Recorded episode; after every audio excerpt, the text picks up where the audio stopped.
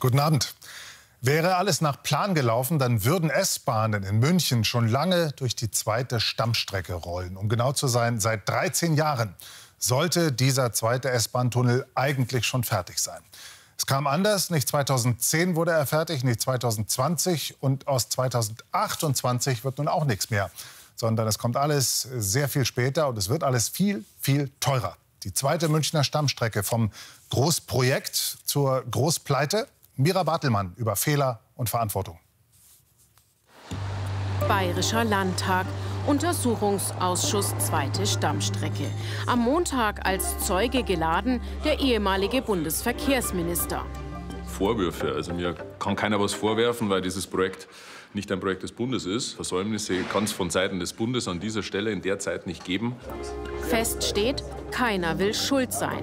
Aber fest steht auch, Versäumnisse bei der zweiten Stammstrecke gab es zuhauf. Wer dafür die Verantwortung trägt, will der Untersuchungsausschuss noch vor der Landtagswahl in den nächsten Wochen zutage fördern. Wir erinnern uns.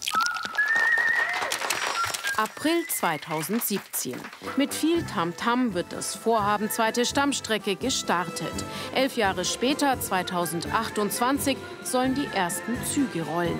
Das Gesamtprojekt kostet 3,8 Milliarden Euro, so der Plan. Die Stimmung bei den Verantwortlichen euphorisch. Es ist eine wirkliche Jahrhundertentscheidung.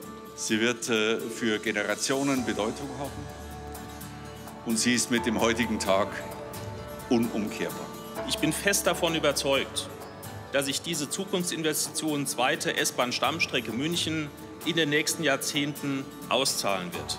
Das ist ein historischer Tag. Mit dem Bau der zweiten Stammstrecke, die die Münchner Innenstadt in weiten Teilen im Untergrund quert, soll das störanfällige Netz verbessert und die Taktung der Züge erhöht werden. Das Vorhaben war vor Baubeginn hoch umstritten. Kritiker zweifeln bis heute am Nutzen.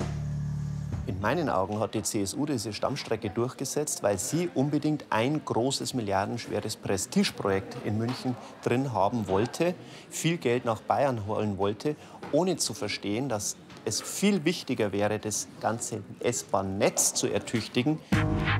Die zweite Stammstrecke, ein hochkomplexes Bauvorhaben. Der Tunnel verläuft in bis zu 42 Metern Tiefe, haarscharf an der Frauenkirche und anderen historischen Gebäuden vorbei. Unter der Isar hindurch. Auf der Oberfläche überall dicht besiedelte Innenstadt. Doch Bremser auf der langen Planungsstrecke wollte die Staatsregierung schlicht nicht hören. Dieses Theater müssen wir beenden. Die Angebote lagen erst lange genug auf dem Tisch. Seit sechs Jahren wird inzwischen gebaut. Wohin sich die Kosten und der Zeitplan entwickeln, interessierte die Staatsregierung offenbar jahrelang nicht. Das änderte sich im Herbst 2020. Da überreicht die DB Netz AG dem Bayerischen Verkehrsministerium eine Präsentation mit brisantem Inhalt. Bei den Kosten für die zweite Stammstrecke würde es massive Korrekturen nach oben geben. Und die Stammstrecke werde erst 2034 fertiggestellt. Noch am selben Tag hat die damalige Verkehrsministerin Kerstin Schreier die Staatskanzlei informiert. Der dort zuständige Referatsleiter verfasst einen Vermerk, der dem BR vorliegt. Er kommt zu der Einschätzung, dass die zweite Stammstrecke kein Gewinnerthema im Wahlkampf sei. Weiter heißt es, derzeitige politische Linie Staatskanzlei sieht dilatorische Behandlung bis nach der Bundestagswahl vor. Dilatorisch, also verzögern, bis gewählt wurde. Für die Opposition eine Strategie zu Lasten der Steuerzahler und zugunsten der CSU. Das sieht man ja. Das war ja ganz klar schon im Jahr 2020, im Oktober, hat ja die Ministerin Schreier wirklich nachdrücklich sich darum gekümmert bei der Bahn. Beim Bundesminister hat in die Staatskanzlei geschrieben, dass das dahin galoppiert. Aber das ist unter den Teppich gekehrt worden. Das kann man jetzt ja erkennen. Weil ansonsten, warum reagiert keiner auf solche Brandbriefe? Erst eineinhalb Jahre später platzt die Bombe. Der neue bayerische Verkehrsminister setzt die Öffentlichkeit in Kenntnis. Unsere Projektbegleitung die hat mich aber über folgende mögliche Kostensteigerungen informiert. Also Kostenschätzung, Preisstand 2021 7,2 Milliarden Euro. Und die Inbetriebnahme in einem Zeitfenster bis 2037. Während man also bei Baubeginn 2017 davon ausging, dass die zweite Stammstrecke 2028 für 3,8 Milliarden Euro fertig gebaut sein würde, besagen aktuelle Berechnungen der Deutschen Bahn, dass sich das Projekt um neun Jahre verzögern wird und voraussichtlich sogar 8,5 Milliarden Euro kostet. Der Freistaat hat Planung und Ausführung des Großprojekts bei der Deutschen Bahn bestellt. Im letzten Sommer kommt Bahnchef Lutz zum Krisengipfel nach München. Damals hat er immer noch keine aktuelle Kostenaufstellung dabei. Ich glaube, es ist zumindest mal in der aktuellen Phase richtig und wichtig gewesen, dass wir der verlässlichen und auch realistischen Planung, äh, sowohl was die Termin- als auch was die Kostenseite angeht, erstmal Vorrang geben. Vor dem Landtagsuntersuchungsausschuss spricht Lutz vom Prinzip der Bahn. Gründlichkeit vor Schnelligkeit. Es ist eine der großen Herausforderungen. Die Bahn ist ein Monopolist und die Bahn hat, die Bahn hat bis zum Schluss mit den Zahlen hinter den Berg gehalten. Die Bahn hat in ihrer alten Struktur gemauert und verharmlost. Großprojekte in Deutschland fast immer viel teurer als anfangs berechnet. Warum? Klaus Bogenberger von der TU München beobachtet, dass seit den 80er Jahren gestärkte Mitspracherechte der Bürger die Planungen massiv verzögern. Und es bleibe selten bei der günstigsten Genehmigungsvariante. Außerdem ist oft so, dass noch ja, mit dem Essen der Appetit kommt. Und so ist es auch bei Bauprojekten, bei Großbauprojekten, dass hier während dem Bau nochmal justiert wird, dass nachgelegt wird und dadurch kommt es dann auch zu Teuerungen und Verzögerungen. Doch der Appetit auf die zweite Stammstrecke dürfte der Staatsregierung schon länger vergangen sein. Alle Fakten müssen auf den Tisch und dann muss überlegt werden, wie man mit der Situation umgeht. Fest steht, das Thema zweite Stammstrecke ist längst im bayerischen Landtagswahlkampf angekommen. Endstation als Aussteigen, Endstation.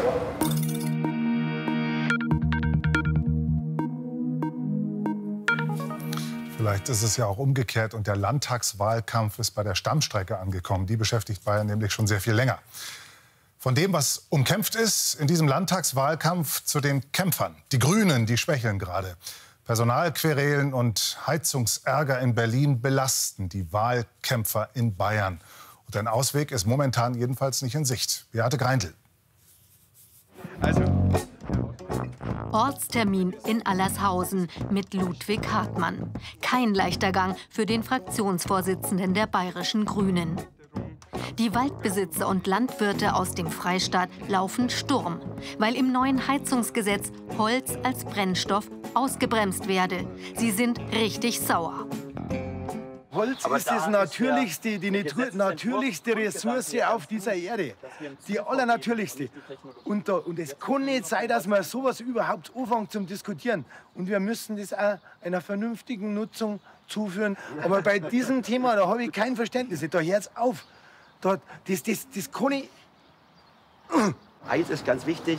Ich will es nicht so stehen lassen. Ich teile ganz vieles, was gerade gesagt worden ist dieser Hauptgedanke des Gesetzentwurfs ist erstmal weg von fossilen Energien. Da sind wir uns einig. Raus aus Öl, raus aus Gas aus gutem Grund, Klimaziele einzuhalten, Abhängigkeiten reduziert. Auch FDP-Chef Martin Hagen ist dabei. Jetzt ergreift er seine Chance. Ich kann für meine Fraktion sagen, wir werden keinem Entwurf zustimmen im Bundestag, wo nicht Holz als nachhaltiger Rohstoff mit drin steht. Wir brauchen Hackschnitzel, wir brauchen Holzpelletsheizungen, wir brauchen insgesamt ein besseres Gesetz. Die Grünen werden nicht nur von der FDP bedrängt. Die einstige Lichtgestalt der Grünen in Berlin, Robert Habeck, ist angeschlagen. Heizungsgesetz und Vetternwirtschaftsaffäre greichen. Der Wirtschaftsminister ist in der Beliebtheitsskala der Top-Politiker abgerutscht. Nur noch 30 Prozent der Wähler sind mit ihm zufrieden, der niedrigste Wert seit seiner Amtsübernahme.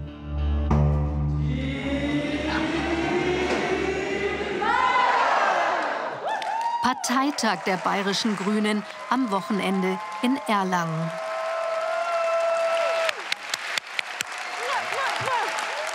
Ein wenig Aufmunterung haben die Delegierten nötig. Die Umfragewerte sind laut BR Bayern Trend um zwei Prozentpunkte gesunken. Und die bayerischen Landtagswahlen stehen in ein paar Monaten an. Wir haben keine Zeit für weitere fünf Jahre Rumgesödere um Rumgeeiwangere. Wir brauchen jetzt eine Staatsregierung, die Klimaschutz ernst nimmt und die mit anpackt. Ricarda Lang ist extra aus Berlin gekommen. Sie ist zum ersten Mal auf einem bayerischen Parteitag. Die Parteivorsitzende will Mut und Zuversicht verbreiten. Ich weiß, die letzten Wochen waren rau. Und ich weiß, die letzten Wochen waren auch für viele von euch schwierig. Aber ich glaube, genau in so einer Zeit gilt es, sich nicht zurückzuziehen. Wir Grüne stehen zusammen, auch dann, wenn es Gegenwind kommt, weil wir wissen, dass auch wieder sonnigere Zeiten kommen. Und ganz ehrlich, wer wüsste besser, wie man das Beste aus Sonne und Wind rausholt, wenn nicht wir, Bündnis 90, die Grünen. Zeitgleich zum Parteitag auf dem Klimacamp in München. Klimabewegte chanten für die Menschheit und die richtigen Taten.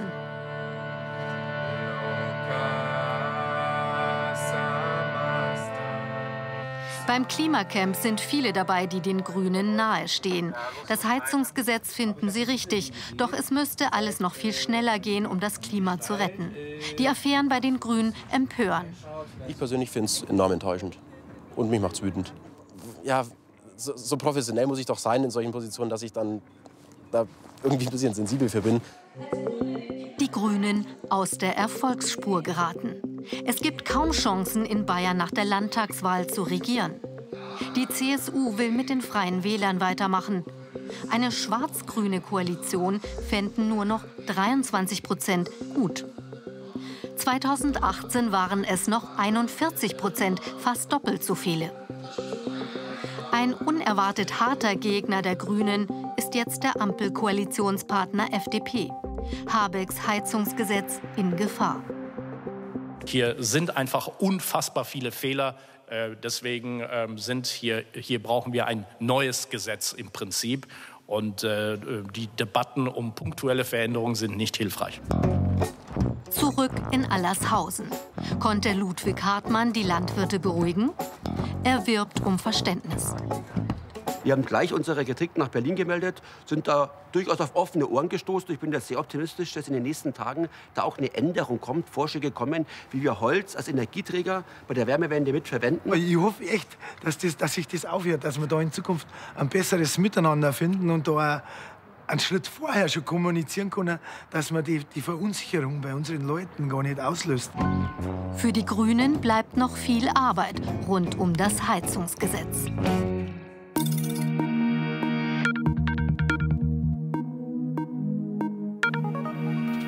Der aktuelle Anlass für den Ärger und die Probleme der Grünen ist das Heizungsgesetz von Robert Habeck, das die FDP ärgert. Darüber spreche ich jetzt mit Ricarda Lang. Schönen guten Abend nach Berlin. Frau Lang, warum haben Sie dieses Heizungsgesetz nicht einfach besser vorbereitet? Wir wollen sicherstellen, dass Menschen auch in Zukunft günstig heizen können und dass sie dabei sozial unterstützt werden. Diesen Weg gehen wir mit dem Gebäudeenergiegesetz. Da gibt es noch einigen Änderungsbedarf, ich glaube bei unterschiedlichen Parteien, auch bei uns Grünen. Wir wollen zum Beispiel, dass die Entlastung sozial gestaffelt ist. Da kann man auch nacharbeiten. Dieses Nacharbeiten funktioniert aber nur, wenn wir uns auch an die Arbeit machen, also jetzt ins parlamentarische Verfahren einsteigen. Wir haben eine gute Grundlage, die wurde im Koalitionsausschuss beschlossen, die wurde im Kabinett beschlossen. Jetzt geht es darum, parlamentarisch sich ran zu machen. Wir haben im März miteinander gesprochen, hier in Kontrovers. Und da haben Sie mir wörtlich gesagt im Interview, wir müssen das abfedern, wir müssen Geld in die Hand nehmen und es muss sozial gestaffelt werden. Warum ist das in dem Gesetz jetzt immer noch nicht so genau geregelt? Warum machen Sie es der FDP mit der Kritik da so leicht? Wir haben in der jetzigen Regelung, wie es im Kabinett beschlossen wurde, auch mit dem Kanzler gemeinsam, eine Förderung von 30 Prozent für alle vorgesehen und bis zu 50 Prozent für Menschen, die eine besonders schwere Lage haben, wo zum Beispiel eine Sanierung eher teurer ist. Aber für uns ist auch klar, das reicht noch nicht, was den sozialen Ausgleich angeht. Wir als Grüne wollen, dass es bis zu 80 Prozent Förderung gibt mit Menschen mit einem geringen Einkommen, zum Beispiel auch die Rentnerin, die vielleicht wenig Geld hat und es danach sozial gestaffelt abläuft. Das heißt, die Menschen, die mehr Unterstützung brauchen, bekommen bekommen dann auch mehr Unterstützung. Das konnten wir im Kabinett noch nicht durchsetzen, aber genau dafür ist ja das parlamentarische Verfahren jetzt auch da.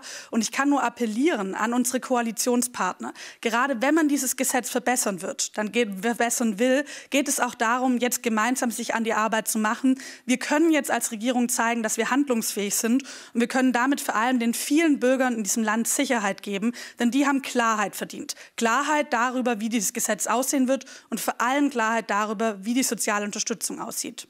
Die FDP hat ja mit der sozialen Staffelung bei der Unterstützung, die Ihnen so wichtig ist, Frau Lang, damit hat die FDP auch ein Problem, will das am liebsten nicht. Äh, könnten Sie davon vielleicht doch noch runterkommen und das einfacher gestalten? Es geht der FDP darum, dass das so, so kompliziert sei alles? Ich bin immer gern bereit, dabei bürokratische Lösungen zu finden, also Bürokratie abzubauen, zu schauen, wie es einfach geht. Aber um ehrlich zu sein, habe ich relativ wenig Verständnis dafür, dass man auf der einen Seite sagt, das ist mit Problemen und mit Sorgen von Bürgerinnen und Bürgern verbunden und auf der anderen Seite sich dann aber weigert, Geld in die Hand zu nehmen und Maßnahmen zu ergreifen, um genau diese Ängste abzubauen. Und es ist doch also klar, die Zeit von billigem russischen Gas, die ist vorbei.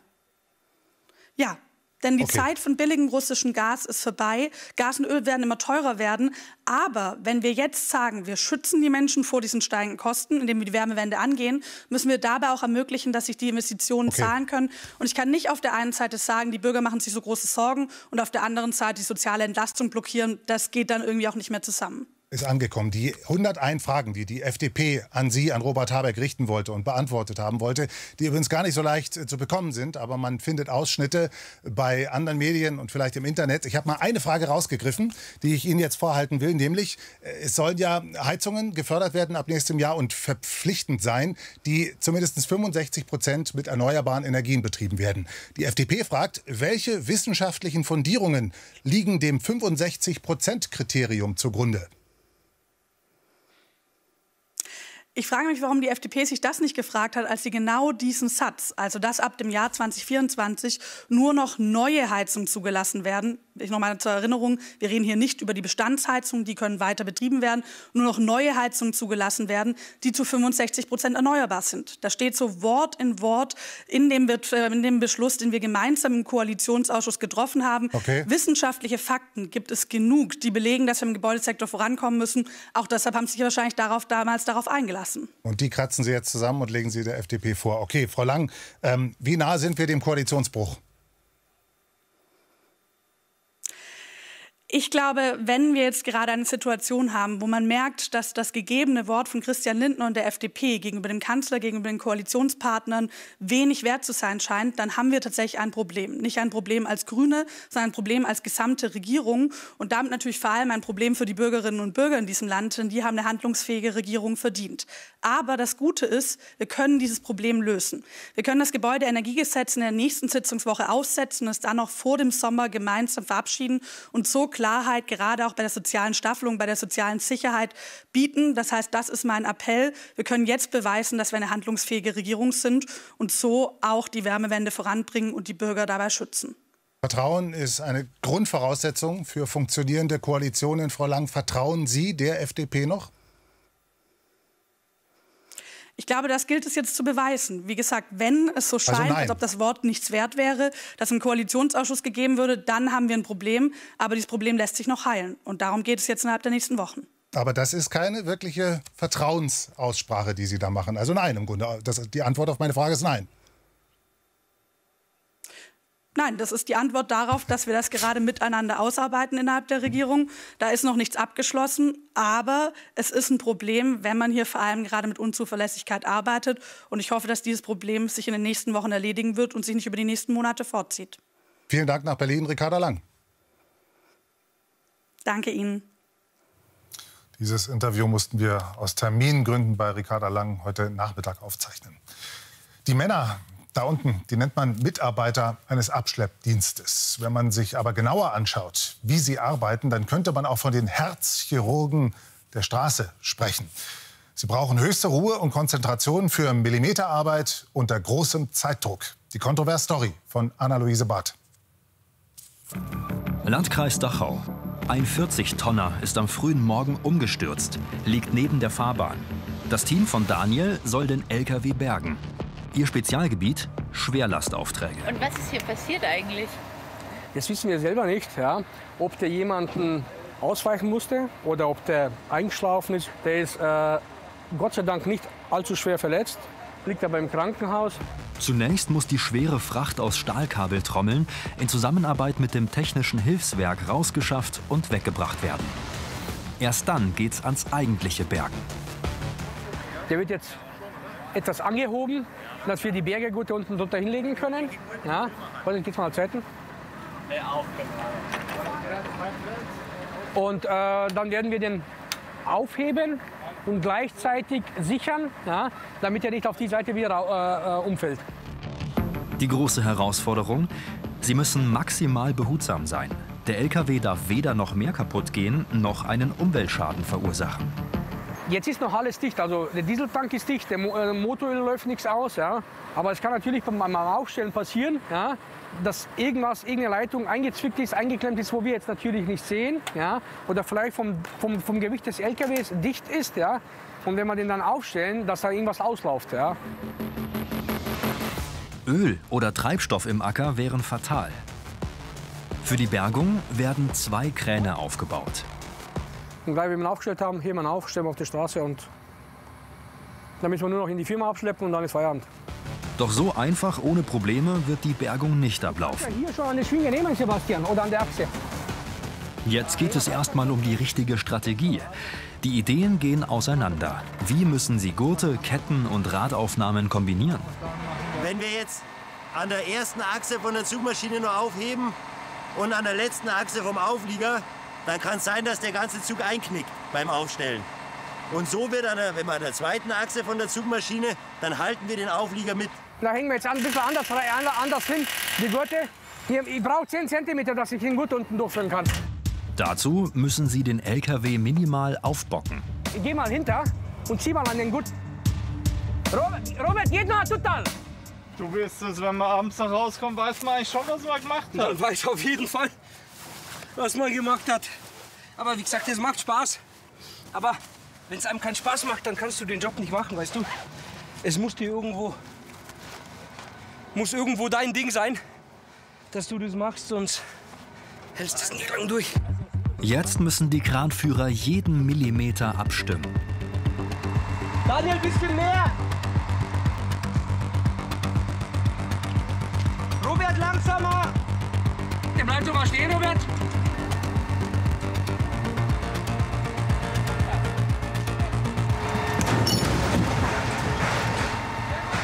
War das sanft genug? Daniel wird gleich checken, ob alles okay ist. Münchner Norden. Die Tour von Andi geht los. Wir haben einen Polizeiauftrag gekriegt, einen Falschparker. Da fahren wir jetzt mal hin und dann schauen wir, ob er da ist oder ob er schon weg ist. Andi macht den Job schon 18 Jahre. Ohne starke Nerven geht's nicht, erzählt er. Weißt du, wie oft ich mit Angehörigen zu tun habe, wo Kinder, Partner, Verwandte beim Unfall verstorben sind? Ich habe schon viele äh, Schicksalsschläge gesehen in der ganzen Zeit. Aber auch viel Schönes, sagt er. Ihn motiviert, wenn er Menschen helfen kann. Beim Falschparker wird er schon erwartet, aber nicht von der Polizei. Das sind äh, die Bauarbeiter. Die haben schon angefangen auszugraben, können aber nicht weitermachen, weil der PKW da drin steht. Da ist ein mobiles Halteverbot für Straßenbauarbeiten. Das ist gültig seit heute früh um 7 Uhr. Die Polizei ist schon weg. Ein sogenanntes vereinfachtes Verfahren. Das ist mein Abschleppbericht. Den Strafzettel den mache ich da wieder hin. Schaue ich nur schnell durch wegen den Vorschäden. Jetzt tun wir nur die Fotos machen von den ganzen Vorschäden. Dann hängen wir an und fahren. Die Fotos dienen als Beweis. Oft beanstanden Falschparker Schäden, die schon da waren. Volle Konzentration. Andi muss den Kran nur wenige Zentimeter über das Autodach steuern. Dann können die Gurte eingehängt werden. Bei aller Sorgfalt, er muss sich ranhalten. Wir können hier die äh, Straße nicht ewig blockieren. Also wir müssen da schon schauen, dass wir da zügig vorankommen, weil sonst werden die Leute ungeduldig und hupen. machen wir noch an allen vier Felgen fest und dann fahren wir. Und schon beschwert sich jemand. Die Falschparker bringt er zur Verwahrstelle der Polizei, wo die Kunden sie wieder abholen können. Nach der Bezahlung von meist mehr als 300 Euro. Davon machen die reinen Abschleppkosten nur 50 bis 60 Prozent aus. Den Rest zahlt man für Polizeigebühren und Strafzettel. Zurück beim LKW. Hier ist noch kein Ende in Sicht. Daniel checkt, ob der LKW noch intakt ist und vor allem die Flüssigkeitsbehälter. Die Dieseltanks sind dicht. Motoröl ist dicht, äh, Motoröl ist nicht ausgelaufen, also wir haben keinen Umweltschaden da. Und auch sonst ist der LKW fast in Ordnung. Da ist die Scheibe oben kaputt, ja, der Spiegel, neue Windschutzscheibe drauf. Hey, ich sage mal, nächste Woche fährt er wieder. Die ganzen Ber Bergekosten, also sprich inklusive THW, äh, äh, Straßenmeisterei äh, und so weiter. Also das, das werden schon mit Sicherheit an die 20.000, 30.000 Euro sein. Ja. Aber der hat mit Sicherheit noch einen Zeitwert von locker mit dem Zug vielleicht immer noch von 60.000, 70.000 Euro, wenn nicht mehr. Ja. Aber erstmal müssen sie den LKW noch auf die Straße heben. Ein kritischer Moment. Ja gut, es kann immer was passieren. Es kann immer ein Gurt rutschen, äh, reißen, es kann immer eine Kette reißen, es kann ein Reifen zerreißen, es kann immer was passieren, natürlich, ja. Die Radaufnahmen sind montiert, alle Gurte und Ketten eingehängt. Werden sie halten? Robert, warte, ich übernehme ein bisschen.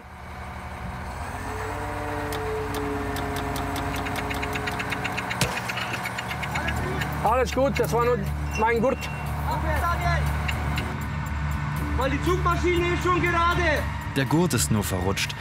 Aber das bleibt nicht das Einzige. Auch noch eine Kette weniger. Aber der LKW hängt noch. Bleib stehen, jetzt mal übernehme ich, okay? Bevor du ablässt, nehme ich den Gurt hier raus. Ja. Jetzt muss jemand die Gurte unter dem Fahrzeug rausholen. Echte Vertrauenssache. Der Speditionsmitarbeiter filmt alles mit dem Handy. Bergung geglückt. Viele sagen, warum entstehen so hohe Kosten bei so Lkw-Bergungen? Ja? Aber wie ihr gesehen habt, ich war jetzt, war jetzt live dabei, das ist nicht so einfach. Ja? Und das, das dauert einfach seine Zeit. Der Sattelzug wird noch auf die sogenannte Hubbrille gezogen und vom Auflieger getrennt abgeschleppt.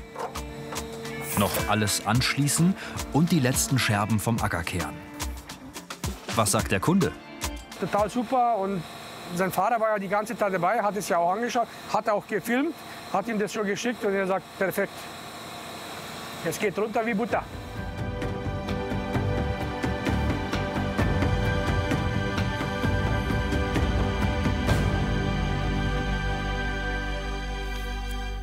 Super, alles angeschaut, mitgefilmt und perfekt, sagt er gerade. Wenn Sie das als Kontroverskunde jetzt auch sagen, dann Haken unter die Sendung. Sehr schön. Die Kontrovers-Stories in der Langfassung jederzeit in der ARD-Mediathek und im YouTube-Kanal von BR24. Jetzt die BR24 Nachrichten hier.